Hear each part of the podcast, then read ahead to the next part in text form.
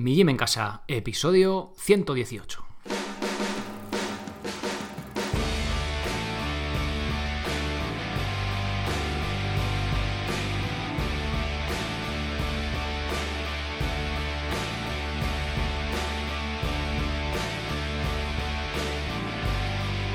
Muy buenas, soy Sergio Catalán de migymencasa.com y os doy la bienvenida a un nuevo episodio del podcast de Mi Gym en Casa, el programa, la radio donde hablamos de entrenamiento y de alimentación desde un punto de vista diferente e independiente. Pero no solo hablamos de entrenamiento y de alimentación, también hablamos de movimiento, de salud, un poco de todo en general, ¿no? Al final son cosas que se entrecruzan, se entrelazan y no podemos hablar de una al final sin hablar también de la otra, ¿no?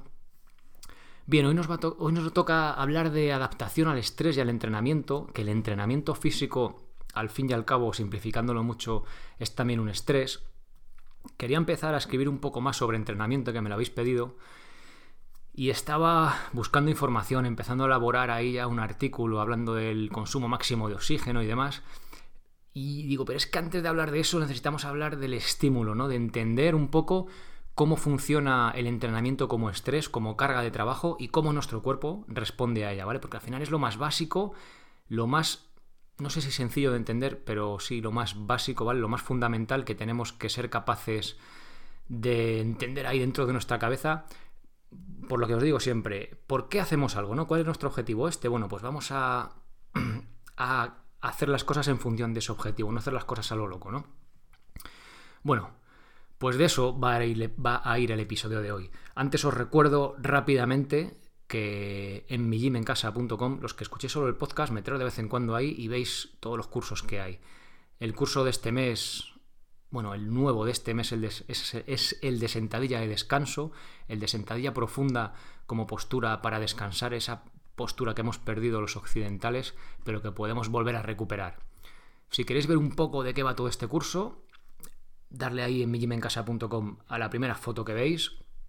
Y en la primera lección vais a tener acceso todos vosotros a la introducción y los que sois socios pues al curso completo, simplemente por 10 euros al mes. Y no tenéis solo acceso al curso de este mes, sino tenéis acceso absolutamente a todos los cursos de mi gym en casa.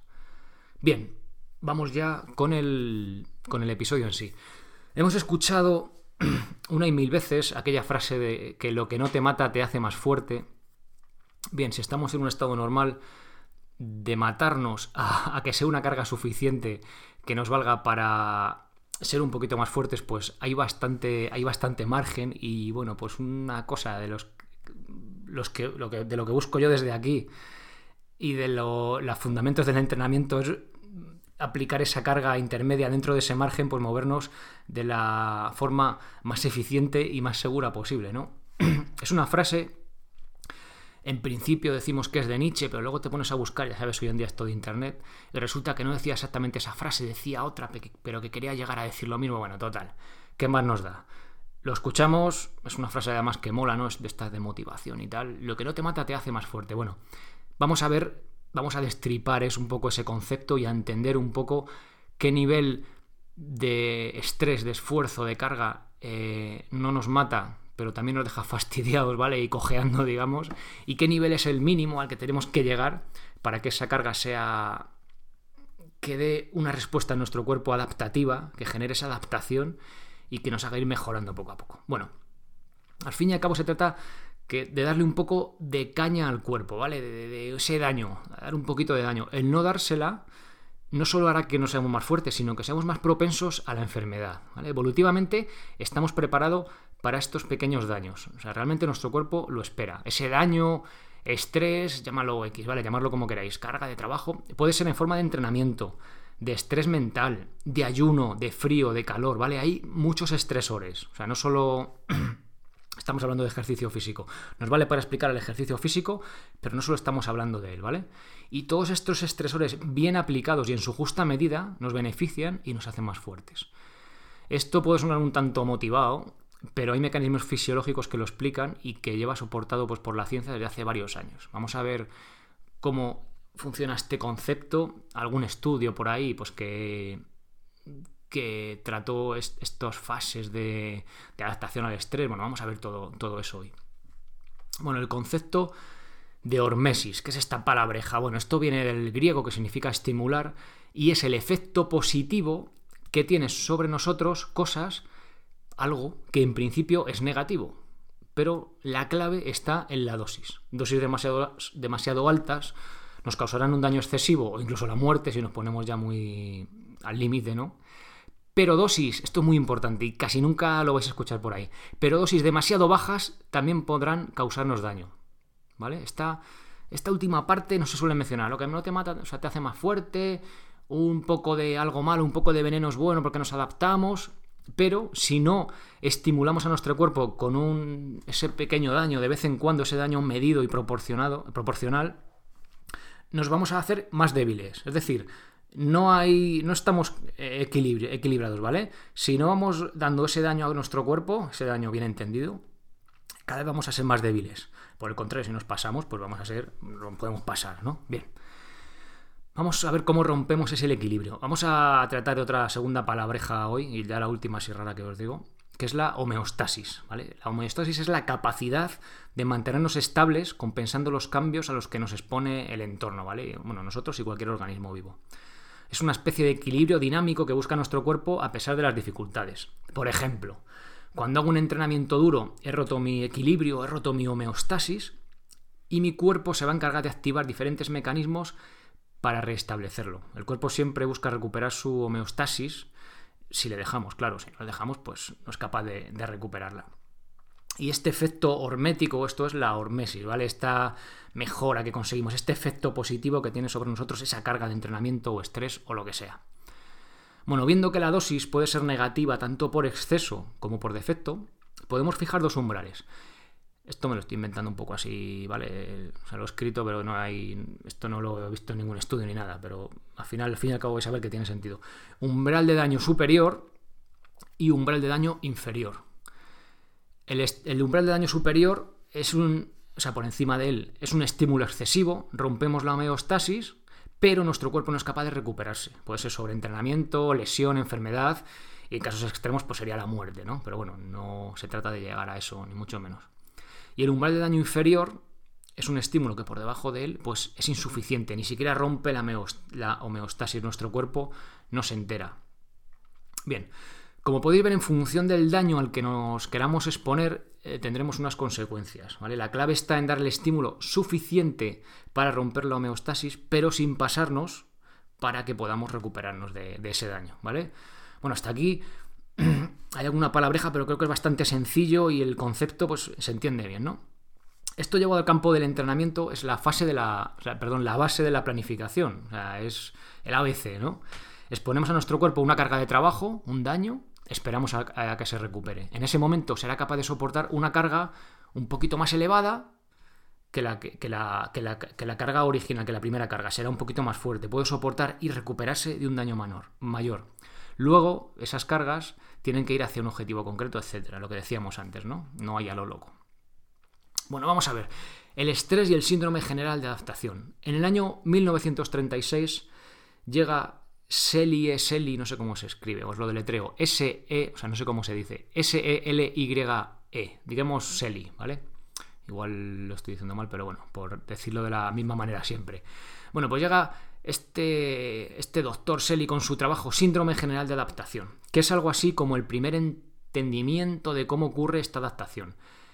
Es algo curioso, es chulo, porque es como la teoría de la evolución general de Darwin, que vimos cuando hablamos del, del punto de vista evolutivo en el entrenamiento y la alimentación, pero una escala de, tiempo mucho menor. Es decir, la teoría de la evolución de Darwin era como generación tras generación se van produciendo cambios.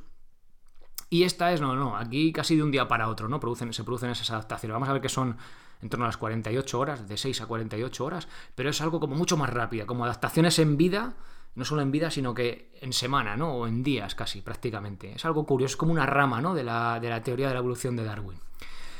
Bueno, pues el síndrome general de adaptación recoge una serie de estados por los que los organismos vivos, nosotros incluidos, nuestras células también, pasamos una vez que somos sometidos a un estrés. Y la gracia de todo, esto, de todo este rollo del síndrome general de adaptación, es que el patrón se repetía. En otro artículo que sacó en un paper científico que se llama Un síndrome producido por diferentes agentes nocivos, esto la traducción se llamaba ahí, bueno, unas palabras raras, examinó los cambios producidos en ratas. Ya sabéis que los estudios en animales, bueno, no nos podemos fiar demasiado, pero bueno, es por ver, ya veis que se repite en nosotros, ¿vale? Eh, eh, examinó los cambios producidos en estas ratas, tanto funcionales como estructurales, una vez que estas eran sometidas a diferentes agentes nocivos. En este caso eran bastante nocivos los agentes, ¿vale? Eran daño quirúrgico, o sea, no me quiero imaginar que le hacía a, las pobres ratas, frío, intoxicaciones, eh, drogas y ejercicio al fallo. Bueno, realmente, dice textualmente, excesivo ejercicio muscular, ¿vale?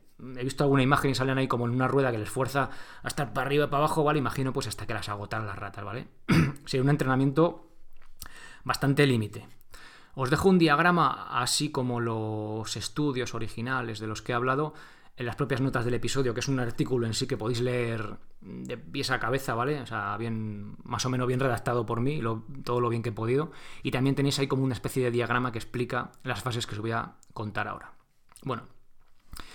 Y había síntomas, que esto es lo curioso, ¿vale? Que eran independientes del tipo de daño o de droga utilizada. Es decir, que a la rata que las reventaba a correr en la rueda, tanto como que las drogaba, como que las cortaba ahí con el bisturí, yo qué sé, las daba, daba frío, ¿vale? Que las fastidiaba, por decirlo de forma suave. Había síntomas que se repetían y también estas tres fases que vamos a ver ahora. Bien, la fase de alarma ocurría de 6 a 48 horas después del daño, ¿vale? Es una expresión de alarma general del organismo ante una situación crítica pérdida de tono muscular, bajada de la temperatura y otras más graves pues en función del daño causado ¿no? por, este, este doctor, como perforaciones en el tracto digestivo, necrosis en el hígado, etc. Daros cuenta de lo heavy del daño que les hacían, o sea, no es como un entrenamiento ahí pautado, sino que era ahí a palear a las ratas prácticamente, ¿vale? Bueno, la fase de resistencia era a partir de las 48 horas de ese daño que le, al que eran sometidos. Los daños se han recuperado e incluso órganos algunos órganos se han agrandado en respuesta, ¿vale? ha habido como una supercompensación, ¿vale? Lo, que hablamos en ejercicio es un término también de planificación. O si no, al menos muestran signos de, que, de recuperación, ¿vale? Que están mejor que al principio. Se puede comparar a otras reacciones de defensa, como la inflamación. Cuando nos tocemos un tobillo, esa inflamación es una fase de resistencia, es una. es algo positivo que nos cura, ¿vale? El, que nos ayuda a curar esa, torcedura, esos daños que ha habido eh, por la torcedura del tobillo. Bueno, si se continúa en el tiempo con pequeñas dosis de este daño, el animal revierte en la segunda fase a su estado normal una y otra vez.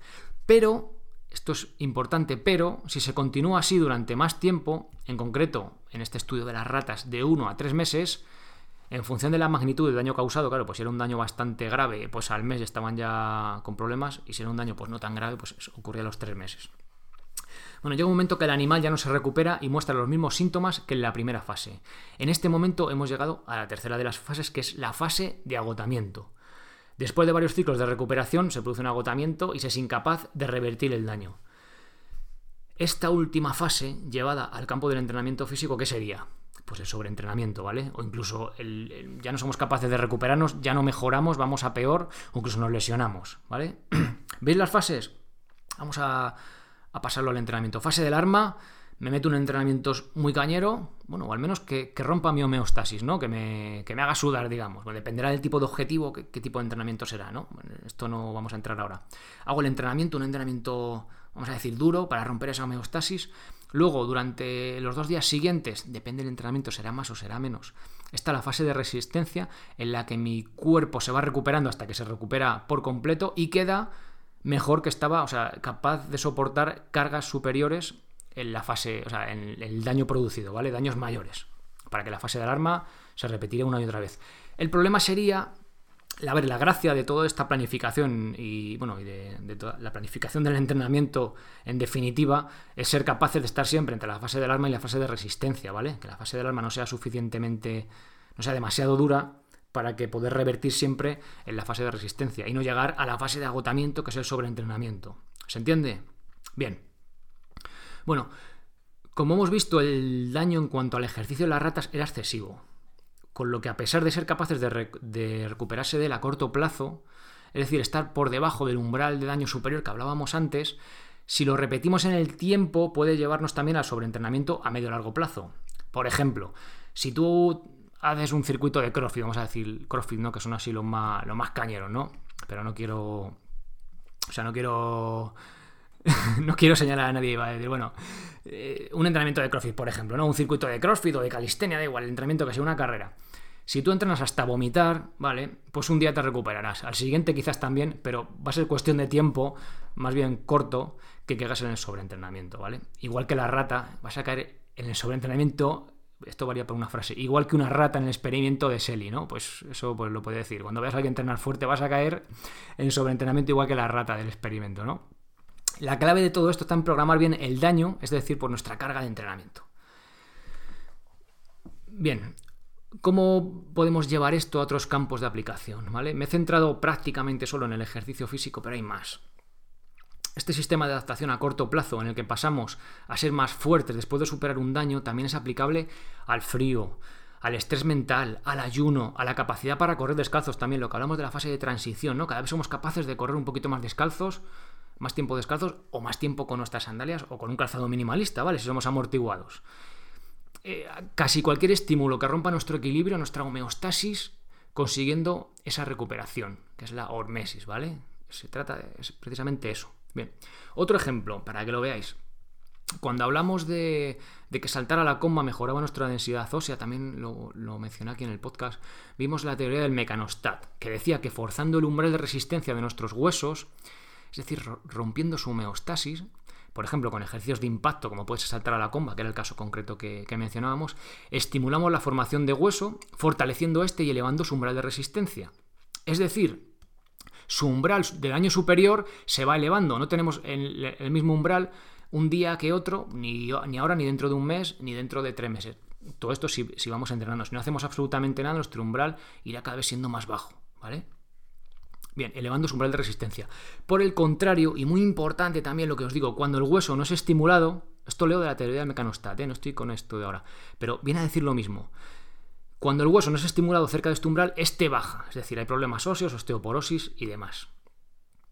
Es igual que el ejemplo que ponía allí del, del, ejemplo del árbol.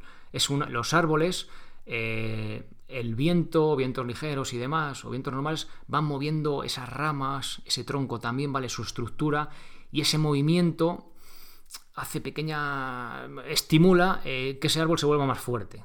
Para cuando viene el día de tormenta, pues viene el vendaval y aún así, aunque le haga, aunque le fastidie, ¿no? Pues es capaz de soportarlo. En cambio, si no eh, recibe esa. ese viento ligero, pues día tras día, semanas, el día que llega la tormenta, se parte. ¿Qué podría pasar? ¿Cómo puede pasar esto en un árbol? Bueno, no tiene mucho que ver, pero bueno, es algo curioso y bueno, lo voy a contar. Imaginaos que está el árbol en medio de, un prado allí, ¿no? En una meseta y pues eh, tiene estos vientos y el día que llega la tormenta pues también lo soporta. Pero que en esa meseta haya un bosque y talamos todo el bosque de un día para otro o en una semana para otra y ese árbol se queda solo, el viento que tapaban sus compañeros pues ya no se lo tapan. Entonces de repente pues ese árbol se va a romper, ¿no? Bueno, es una metáfora de todo esto del ejercicio y tal, ¿no? Pues llevado ahí a la naturaleza. Bueno, como conclusión, rompe el equilibrio, ¿vale? Es algo necesario. Te hará más fuerte y no solo eso. Si no lo haces, y esto es importante que lo metáis ahí bien en la cabeza, si no lo haces, serás más propenso a la enfermedad y serás cada vez más, más débil. Es decir, si no hacemos nada, no nos quedamos ahí como estamos, sino que cada vez vamos, nuestro umbral de resistencia al daño, ya sea físico, mental, sea el frío, sea el ayuno, cada vez va a ser, ese umbral de daño va a ser cada vez, cada vez más bajo. Por eso lo que digo, ¿no? Que nuestro cuerpo necesita un poquito de caña, que le viene bien, ¿vale? Lo espera, evolutivamente lo espera. Pero claro, tened cuidado, si te pasas con el daño, que es en cuanto a carga o duración, puedes llegar al punto en que tu organismo pues, no se recupere de él y caigas en el sobreentrenamiento o cosas peores aún, ¿no? La clave está en encontrar el equilibrio al romper el equilibrio. Pues hasta aquí el episodio de hoy. Muchas gracias por apuntaros a los cursos, por esas valoraciones de 5 estrellas en iTunes, esos me gusta en iVoox que van ayudando a que esto cada vez, día tras día, semana tras semana, vaya creciendo, cada vez somos más, cada vez somos más socios también. Y nada más, muchísimas gracias por estar ahí al otro lado de la alcachofa, escuchando episodio tras episodio. Pasad muy buen fin de semana y nos escuchamos la semana que viene. Sed felices. Adiós.